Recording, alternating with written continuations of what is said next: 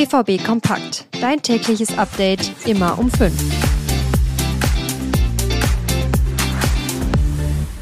Es geht mit Vollgas Richtung Weihnachten und rund um den BVB ist es ruhig geworden. Die Spieler sind im Urlaub und nutzen die ruhigen Tage, bevor es im Januar wieder losgeht.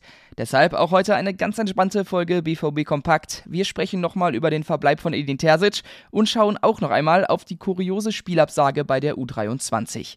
Damit hallo von mir, mein Name ist Theo Steinbach, los geht's. Keine halben Sachen, keine voreilige Entlassung und Vertrauen ins Trainerteam. So ungefähr lautet das Fazit der Analyse vor zwei Tagen. Wir haben gestern ja schon mal darüber gesprochen. Jetzt schauen wir uns mal an, wie gerechtfertigt diese Entscheidung ist. Denn dass beim BVB viel schief läuft, da sind sich wohl alle einig. Der Grund dafür ist aber nicht ganz so klar. Ist es die Mannschaft, der Trainer oder doch andere größere Umstände? In einer Umfrage auf unserer Homepage haben mehr als die Hälfte von euch gesagt, es sei die falsche Entscheidung, mit Terzic in die Rückrunde zu gehen.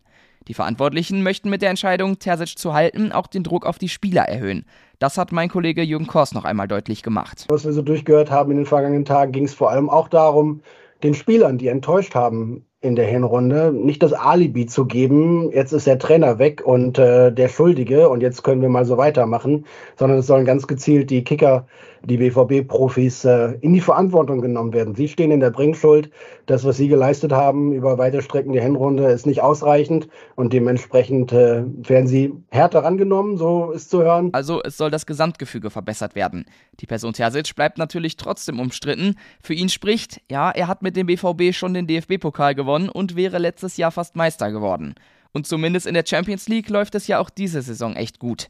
Gegen ihn spricht vor allem die Inkonstanz seiner Mannschaft. Aus den letzten sieben Bundesligaspielen hat sie nur eins gewonnen. Und davor haben zwar die Ergebnisse gestimmt, die Leistung war aber auch da schon oft relativ wackelig.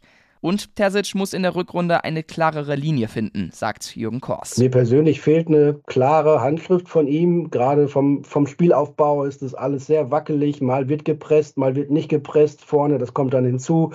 Äh, und es ist einfach in Gänze nicht gelungen, diese Mannschaft zum Kompakten zu bringen. Anfang Januar geht es dann für die Mannschaft ins Trainingslager. Da haben sie zumindest kurz Zeit, Abläufe einzustudieren.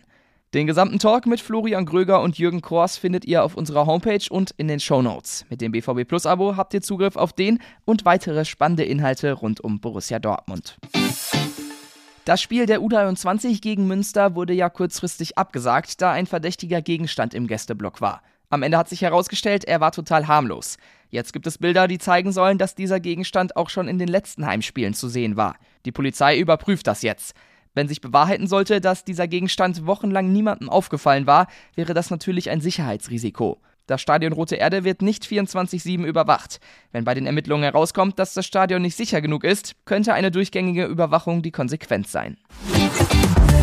Und das war's auch schon wieder für heute mit BVB Kompakt. Mehr Infos gibt's wie immer bei uns. Morgen melden wir uns noch einmal mit der letzten Folge in diesem Jahr bei euch. Ansonsten sage ich Tschüss und bis dann.